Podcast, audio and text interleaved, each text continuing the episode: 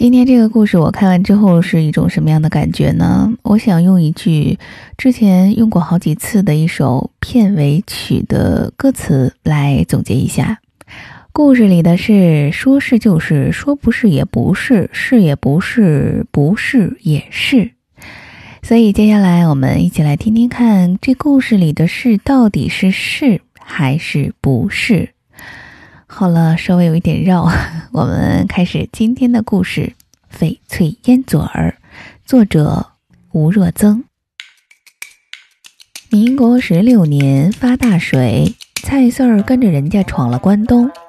三十年后，他回来了，带回了两样宝物，一样是老婆，一样是烟嘴儿。蔡四儿的老婆傻大黑粗，除了干活是把好手。没有多少让人喜欢的娘们儿气，这一点实在是令蔡庄人遗憾。好在蔡四儿身子弱，挣工分养家，几乎全亏了这位黑老婆，所以倒也看不出他嫌弃来。此外，两口子虽已半百，膝下却无儿无女，要在别人早已愁煞愧煞。然而蔡四却不以为然。有吃有喝就行了呗，要孩子干啥？俺那黑老婆怎么看也比俺活得长远，还怕老了没人管吗？老婆黑自己爱，不关别人的事儿，但毕竟难以夸耀于人，这一点蔡四不说，心里明白。蔡四用以为自己争脸的是他的翡翠烟嘴儿。要说蔡四的翡翠烟嘴儿，却是个好东西。白日里照着，葱绿般的透亮；细看那里边的纹路，有山有水有人家，旷远的很。到了晚上，将那烟嘴儿放在月光下，星星都在那里头直眨眼。据蔡四儿讲，等到来了余汛，将烟嘴儿放在水中，人也下河。可听见鱼儿在烟嘴里跳，还叠水。烟嘴是给人看的，有人看过试过，据说还真是差不离儿。这还不齐，齐的是那烟嘴上还有四个大牙印儿。据蔡四讲，那是明太祖朱元璋咬下的，因为这谁拿过烟嘴儿，都要细细的看上半天。同时，心里便不觉地生出许多敬畏。话说那年，南边的佛祖国派人来咱这中原大国朝圣。蔡四儿说起这一段儿，总是免不了洋洋自得。他会眯起两眼，扁起薄嘴，展出一种难以掩饰的娇灵之色。旁边听着的人呢，原本就怀着几分敬畏，自然不会怪罪他的傲慢。反而总是一遍遍的听的是津津有味。他接着往下讲，朝圣自然是要带东西，就好像逢年过节，咱们走亲戚串朋友一样。那年佛祖国来人，就带了许多东西，都装在樟木箱子里。箱子从大殿一顺摆开，一直摆到文武百官下马那地方。呵，那东西。多的邪乎了，太祖爷呢，端坐在龙椅上，由着使臣打开箱子，一件件验看。也是东西太多了，太祖爷看着看着就困乏了，忍不住打了个哈欠。再看看下面还有一大溜箱子不曾打开，耐不住了，说：“这么着吧，你那箱子里的东西，俺就不一一细看了。”有什么特殊的稀罕物，拿给俺瞧瞧就是了。使臣听说，连忙倒地叩头说：“呃，动累了大国皇上，真是对不起。呃，臣真是罪该万死。好，下面的箱子就不开了，只请您老人家看看这件稀世之宝吧。”那使臣说完，抖抖的站立起来。慢慢的从衣怀里掏出个金绸小包，然后一层层的当庭拨开。呵，满朝文武都傻了，心想：这是什么物事儿？这么珍贵？里三层外三层，外三层里三层，也不知那使臣到底剥下了多少层金绸。反正最后，嘿，露出来的就是这玩意儿。太祖爷本来正在打盹儿，他身旁的老太监过使臣奉上的烟嘴儿，双手捧着要送给皇上看，可送到皇上面前又犹豫起来了。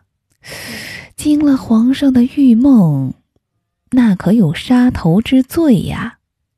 老太监正这么想着，进也不是，退也不是的。忽然，太祖爷龙眼大睁：“哎，这是啥东西？快快拿与俺看！”老太监听说，慌忙捧上去，太祖爷却好像等不及似的，伸手就抓了过来。哦。翡翠烟嘴儿，呵，真是好东西呀，好东西呀！快着，给俺安上个烟管，俺要用它抽抽烟。太祖爷这一让不打紧，忙坏了众多老太监。老太监们急忙找来一支上好的香妃竹烟管，插上，又塞了满满的一锅子金烟叶儿，打火点着，捧与皇上。皇上接过来，张开金口玉牙，咯噔这么一咬，嘿，你瞧咋着，就落下这四个大牙印儿了。好，好，俺抽着浑身上下都透气儿。太祖爷高兴了，叫了起来：“来呀，赏给来使黄金五百两。”这就是蔡四儿那翡翠烟嘴的来历。他是这么说的。至于这烟嘴后来如何从龙庭流落民间，又如何流落到一个开矿的穷工人之手，蔡四儿实在是也说不详细了。他只是说，那一年他攒下一百三十块大洋，准备带着黑老婆回乡养老。谁知他一个拜把子兄弟，老娘病了，急需回家照料，可手中又没有钱，急得不行。嗨。兄弟有难，俺还能说啥呢？拿去吧，俺把那袋大洋冲他怀里一扔，催他快走。俺这兄弟一看，哗哗流泪，扑通一下就给俺跪下了。大哥，小弟不死，今生当以犬马相报。小弟家在云南，这一去怕是回不来了。俺这身上只有这一件传家之宝，就送与大哥留个纪念吧。就这么着，俺那拜把兄弟便是把这玩意儿塞给了俺。嗨，帮人帮到底，咋能要人的家宝呢？俺再三推辞不要，可俺那兄弟说：“大哥要是见外，这钱小弟也就不能收下了。”没法，俺只好接过来。蔡四儿离乡那年二十二岁，到他回乡已经五十有二。且早已不论民国，而是公元一九五七年了。一九五七年所用的是人民币，要大洋何用？有人当时就曾经惴惴然地问过这问题，然而蔡四却不用回答似的笑笑说：“咋着？大洋没用了？那是银子呀，可以换钱嘛。”嗨，你真是的。至此，听的人也就深信不疑。是呀，这么珍贵的东西，那来历也自是不凡的了，这还有错吗？再说，蔡四儿在外闯荡一生，人又精明，哪能一点积蓄都没有呢？蔡四儿虽然嘴馋又好面子，但却是极讲义气的，这一点乡邻们都知道，所以他之所说必属可信。人们对那烟嘴儿都敬重起来了，爱屋及乌，敬物敬人。人们对蔡四儿也就敬重起来。先前的鄙夷之色，因为他回来时像个穷光蛋，也就一扫而光了。哎，给俺看看行吗？不时的有人这样要求。倘是辈分与年龄都与蔡四儿相同或相近。蔡四儿便会叫那人为老哥或老弟，然后便把烟嘴递过去。倘是逢上晚辈，蔡四儿便会说：“要看俺烟嘴不难，只是得叫俺一声爷。按说蔡四儿这要求也并不为过，因为蔡庄多爷，晚辈人叫起来并无困难。只是蔡四儿似乎对此十分计较，大有非叫不可之事。于是四爷四爷的，便终于叫起来了。蔡四爷有一件珍宝，这一消息不久便传开，八村四屯儿凡来蔡庄走动的。无不央求四爷，要求一睹为快。蔡四爷倒也并不密之侠贵，总是有求必应，令人们都饱眼福。蔡庄这一带本是地老天荒，许多人一辈子不曾走出家门百里，外地也很少有人到这里来，所以蔡四爷的珍宝只能生造于此，并不曾传遍全国。就这样过去了好几年。一九六一年秋，县里一位副部长领着几个人来到蔡庄整风整舍，名曰工作组。这位副部长听说了这件事儿，感到很新鲜。待到看了四爷那烟嘴时，竟然爱不释手了。工作组有纪律，副部长不敢造次。临走时。他托人委婉地转告四爷，愿用自己的那辆铁驴相交换。铁驴是一种土造的铁管自行车，在农村的土路上骑是很相宜的。六十年代办这东西在蔡庄一带还算新鲜，不过，也许是副部长的铁驴过于破旧，也许是四爷过于珍重他的宝贝，反正他竟是终于拒绝了。这事儿后来也传开去，传到后来，都说是那副部长要给四爷一辆崭新的铁驴，四爷都没换。就此，四爷的翡翠烟嘴儿更加名声大振，四爷本人也更加得意了。蔡庄人有个习惯，其实全中国的农村都有这习惯：村里某人荣耀，全村人便据以为荣，所以慢慢的。四爷的翡翠烟嘴儿，竟也就成了村宝。哟，你是蔡庄的呀？听说你们村儿有一件稀罕物，啥时候俺也去看看？哎，听说你们那个烟嘴儿，人家拿一辆拖拉机都没换，那么珍贵吗？把你们蔡庄的破烂都卖了，也不抵那烟嘴儿值钱吧？要说你们四爷有来头呀，这辈子走南闯北，都干了些啥富贵事儿？哎，听说他还给宣统皇帝做过买卖，皇上高兴，赏给了他这个烟嘴儿。老爷子如今还硬朗吧？也许是蔡庄人此外便无以为荣了吧？只要是听见外乡人说起上面这样的话，蔡庄人便总是禁不住美滋滋的，仿佛自己也成了蔡四爷，在外乡人面前便不觉得挺直了胸脯。四爷愈发的成为一位真正的爷了，指的是人们对他的敬重程度。村里谁家有了红白大事儿，首先就要想到请四爷去。就是邻里之间偶尔闹了纠纷，四爷一到，吧嗒吧嗒的咬着他那烟嘴儿，再把他那意见那么稳稳当当的一摆，任你什么难解之争，也就排解了。这样的人，谁不敬重呢？当然，对四爷的烟嘴儿也并非全无意义。转年夏天，就碰上了这么一码。一九六二年夏，一位老家为蔡庄，可却在外面工作了一辈子的爷回来了。据说他在城里当了几十年的银行会计，身子瘦弱，可眼睛却挺亮，露着狡猾的光。蔡庄人后来说起他。一看就不像个地道人。这位银行老会计许是犯了什么错误吧，被人家下放回来了。先前在城里靠着工资生活，也没有什么积蓄，来到蔡庄，自然也得干活吃饭呐。一个一辈子没干过农活的人，既无体力又无技术，倘是老老实实的向人家学，勤勤恳恳的在地里干。蔡庄人倒也不会对他说三道四，相反，人们还会帮助他。可谁知他这个人不觉闷，自是见多识广，全部把蔡庄人放在眼里。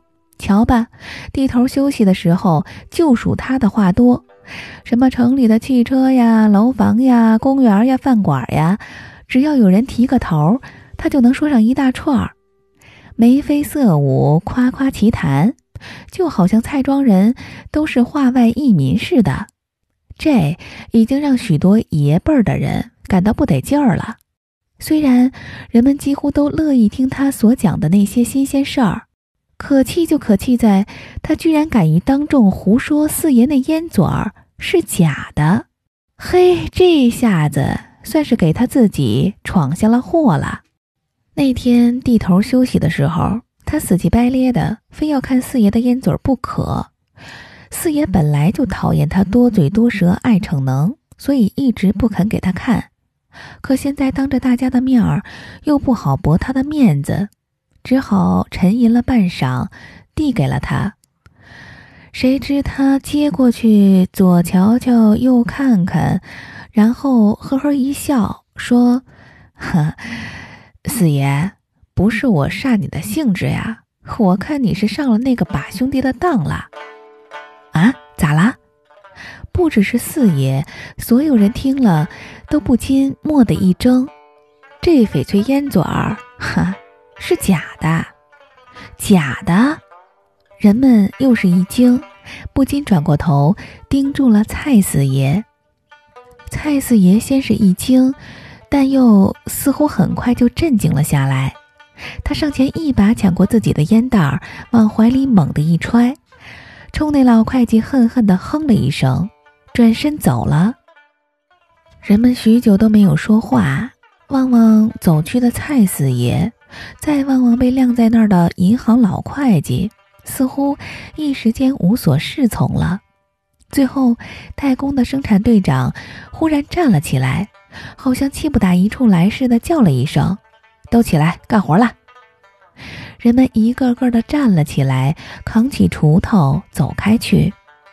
哼，不知是谁故意愤愤然哼了一声。银行老会计。忽然觉得自找没趣儿，也蔫头耷脑的站了起来。七月里，骄阳似火，棒子已经长到一人多高了。钻进去除草，又闷又热，让人喘不过气来。老会计除得慢，不一会儿就落在了别人的后头。忽然，他听见前面有人在说论：“哼，他知道个啥？不就会扒拉几下算盘珠子吗？”看见人家有个好东西，心里不知道咋馋得慌呢。可不，你看他那样就不地道，哼，没长好心眼儿。哎，别理他，这种人理不得。他恨不得咱村儿啥也没有才好呢。他好逞能，哼，装的倒像。银行老会计忽然觉得头脑发晕，腿脚无力，手中的锄头再也握不住了。他呆呆地站在那儿，站了好久。也许连蔡庄人自己也想象不到，他们会对敢于非议翡翠烟嘴儿的人那么厌恶。那事儿过去之后，银行老会计心术不正的说法立即被全村人所接受，从此竟真的没人愿意搭理他了。他的那些城里的新鲜事儿也不再有人要听了。老会计没想到捅了这么大的篓子，心里好些天都不自在。再说，他不熟农作，挣不了多少工分儿，又不会过日子，连野菜野草都分不清，吃的也十分困难。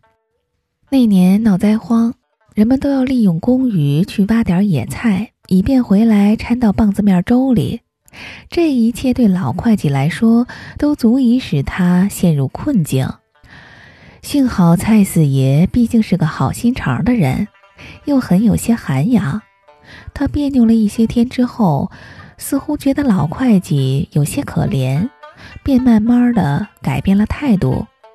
一天，他提着自家挖到的一小筐灰菜，来到了老会计的家，说：“老哥，掺点这个吃吧，那点粮食哪够呢？”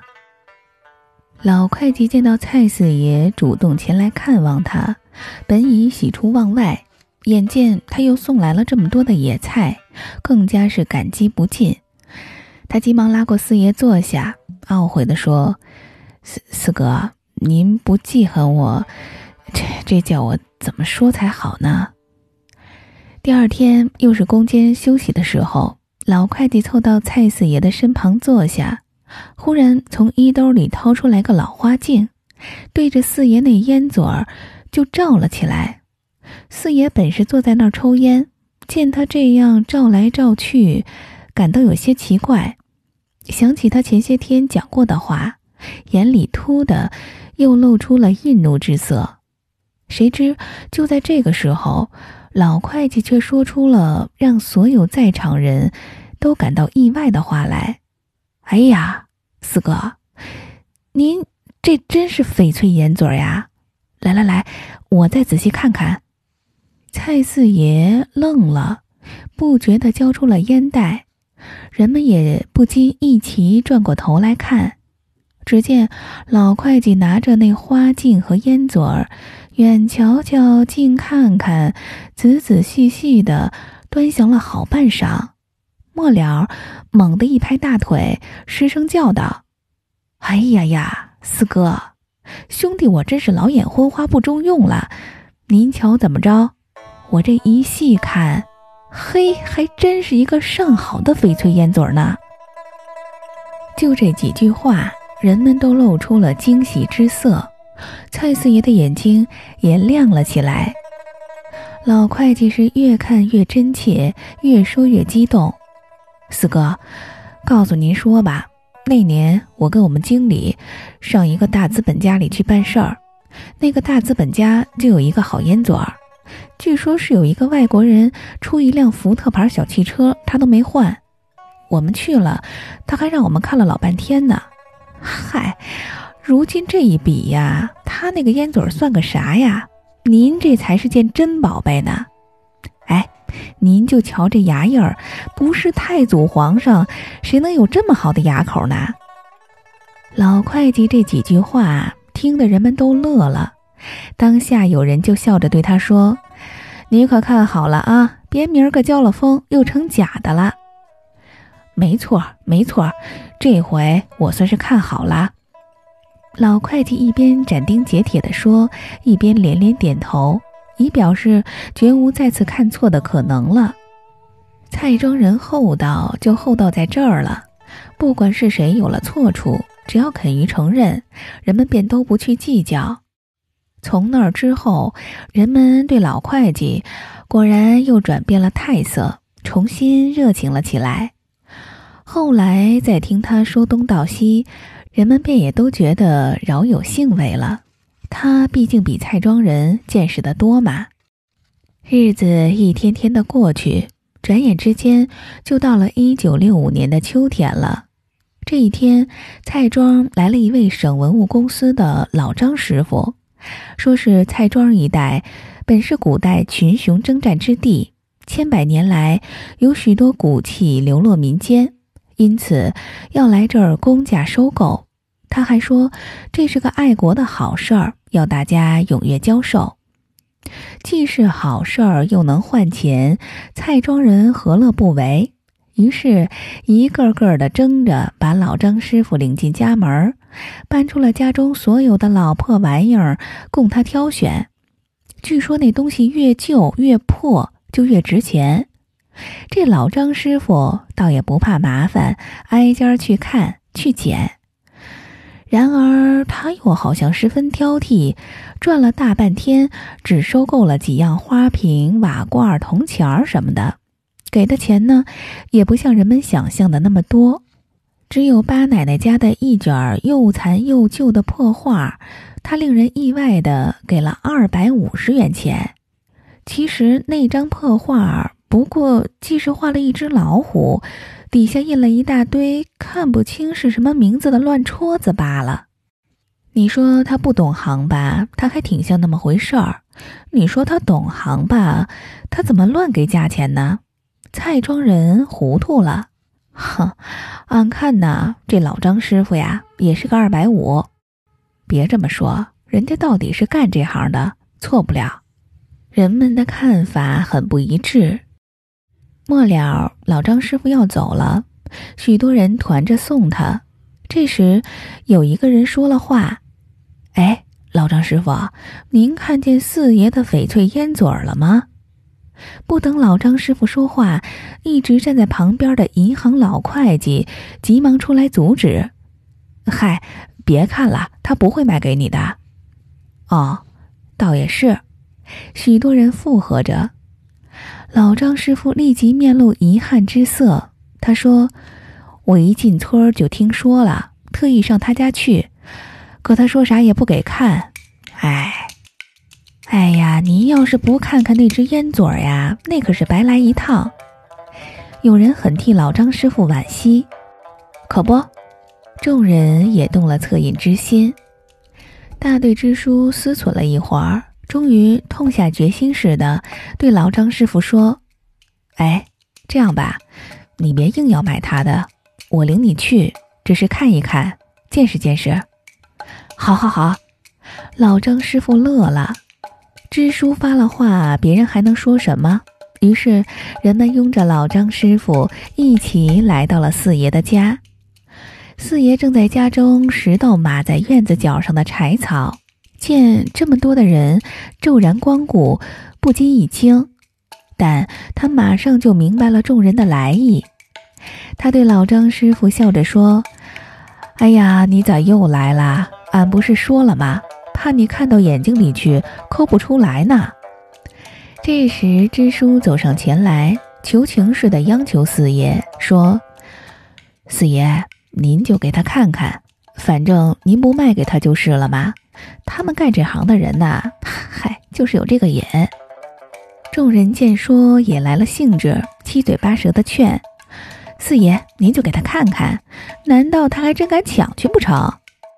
这时，银行老会计又插进话来了：“四爷，我看还是别拿出来，干他们这行的那嘴滑快着呢，回头不卖给他，他回去一张扬，保不准儿。”往后还有大麻烦。四爷听了，连连点头：“哦，对对，就是这么回事儿。”老张师傅见此，似乎越发的被他吊起了胃口，那眼神里简直都冒出了饥渴难熬的光。他信誓旦旦的恳求道：“四爷，嘿，他也叫上四爷了，您就让我开开眼吧，我保准儿。”我保准谁都不告诉。四爷到底是个憨厚的人，他见老张师傅这样说，众人又那样劝，窘的是满脸通红，热汗都沁出来了。但他还是执意不肯，歉疚似的摆着手，并把众人向院门让去。哎呀，哎呀，算了吧，算了吧，大家伙儿都忙去。恰在这时。一个小伙子眼尖，猛地瞅见了别在四爷怀里的烟袋儿。他趁四爷往外让人，上去一把就把那烟袋儿抽了出来。他笑着嚷道：“四爷，你也真是的，看就看看呗，又不是冰棍儿，一晒就化了。”四爷有点慌，下意识地伸手去夺。但那小伙子却一个机灵的转身，将烟袋递给了老张师傅。喏，可不许往兜里揣啊！老张师傅接过烟袋，犹犹豫豫的，不好意思，马上就去看。他举着烟袋说：“四爷，这这……”四爷好像有了一点气，可却也不再过来夺。他略有几分不悦的说：“看就看吧。”先跟你说好了，你也不用给价，俺是死活不卖的。无比珍贵的翡翠烟嘴儿终于落在这位文物专家的手里了，人们都挤上去看，就好像从未见过似的。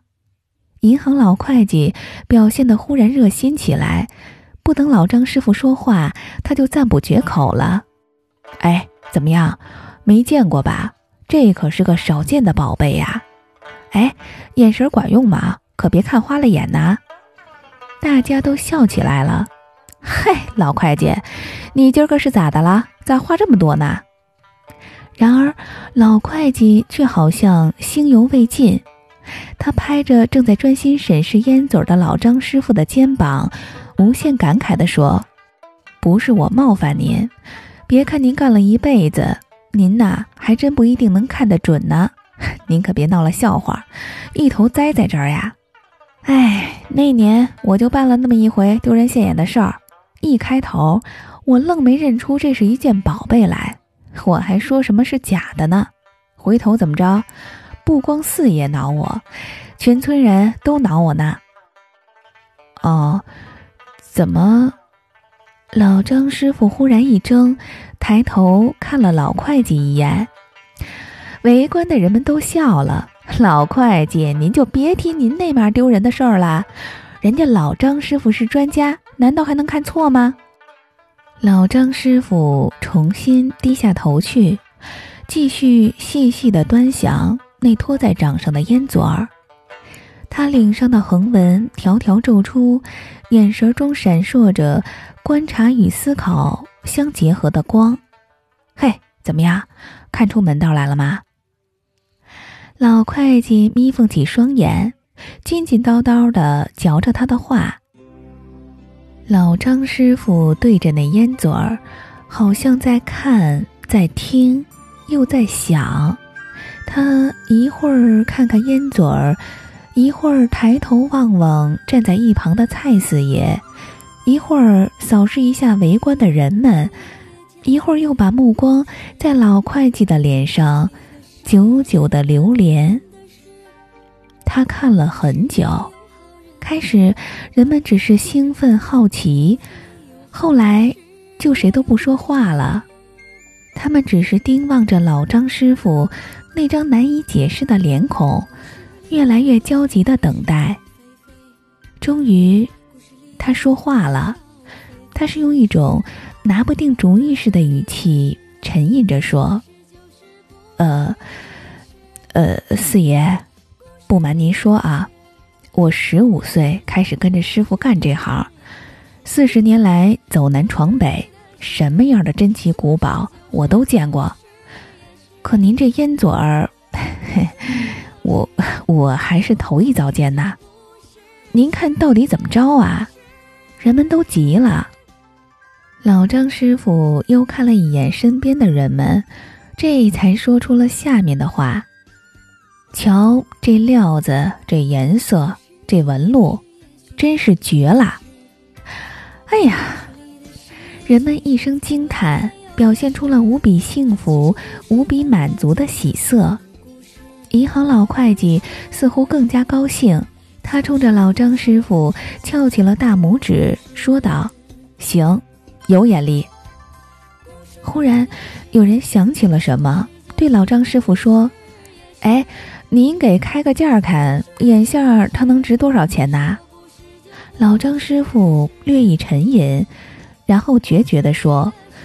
这价，这价可不好开，无价之宝，无价之宝啊！哎呀，人们止不住又是一阵惊叹，好几个年轻人激动的甚至跳了起来。要不咋说人家是专家呢？嘿，瞧见没有，一眼就看出来了。众人都忍不住夸赞起来。老张师傅被人们的夸奖赞叹弄得脸红起来。他呵呵地笑了一阵儿，忽然好似又想到了什么，一边将烟袋还给蔡四爷，一边拉着他的胳膊说：“四爷，您过来一下，我有句要紧的话跟您说。啥要紧的话？说出来，俺们也听听。”众人哪里肯放过这样的好机会，都七嘴八舌的叫。四爷也极高兴，红了脸，笑吟吟地说。老张师傅，您就冲着兄弟爷们直说吧，俺蔡庄没有背着人的事儿。老张师傅想了想，笑着摇了摇头，重新拉紧了四爷。呃，不，这个话我非跟您一个人说不可。您这烟嘴儿太珍贵了，所以您务必听听我的忠告。四爷笑了，一边谦虚地摇着头，一边跟着老张师傅走到了那堆柴草的后面。蔡庄人笑着嚷着警告四爷：“四爷小心点啊，他这就是要把您的宝贝糊弄走啦。”在柴草垛后，老张师傅见没人跟来，便把嘴凑近四爷的耳边，十分轻声，然而也是十分恳切的叮嘱：“四爷，就因为您这宝贝确实少有，我才忠告您一句，往后认识什么外地人来，您也别把这宝贝拿给人看啦，千万，千万。”自打有老张师傅的那番忠告，蔡四爷对他那稀世之宝越发的爱惜之至。他怀里的烟管换了嘴儿，据说那个翡翠烟嘴儿被深藏在一个漂亮的小匣柜里。又过了若干年，蔡四爷入了黄土，那烟嘴儿也给他带到棺材里去了。他临死之前是这样嘱咐的。往后断不了有来蔡庄走动的人提起蔡四爷和他的翡翠烟嘴儿，蔡庄人总是怀着无比的自豪，对他人的缺乏眼福深表惋惜。只有老会计想着法儿回避着别人的追问：“那烟嘴儿到底是？”也许有人偶尔会有疑惑的一闪念，但究竟有没有谁去做一番认真的研讨？或是略加一些猜测呢？反正啊，也没有人再见到那个翡翠烟嘴儿了。故事里的事，说是就是，不是也是；故事里的事，说不是就不是，是也不是。还想听吗？没有了。主要是唱的不好，实在是不好意思再唱下去了。真的是很绕晕了，因为我在开头的时候 把歌词说错了，所以在后面唱对一次。故事讲完了，你觉得这个歌词贴切吗？和这个故事，你觉得这个烟嘴是真的还是假的呢？欢迎留言告诉我。我是蓉蓉，欢迎关注我的微信公众号“蓉蓉幺六八”。我们下一个故事再见，晚安。故事里有好事，也有坏事。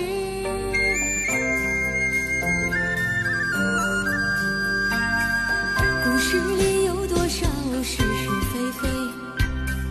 故事里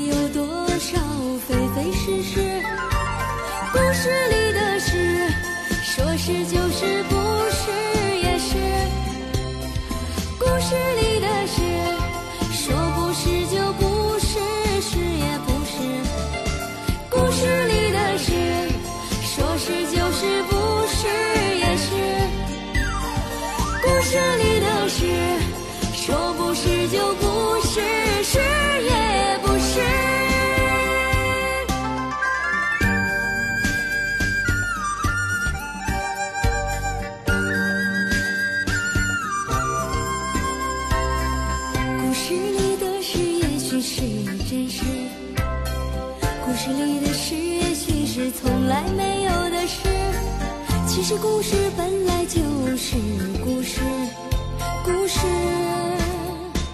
就是故事，故事就是故事。故事里的事，说是就是，不是也是。故事里的事，说不是就不是，是也不是。故事里的事。是就是，不是也是。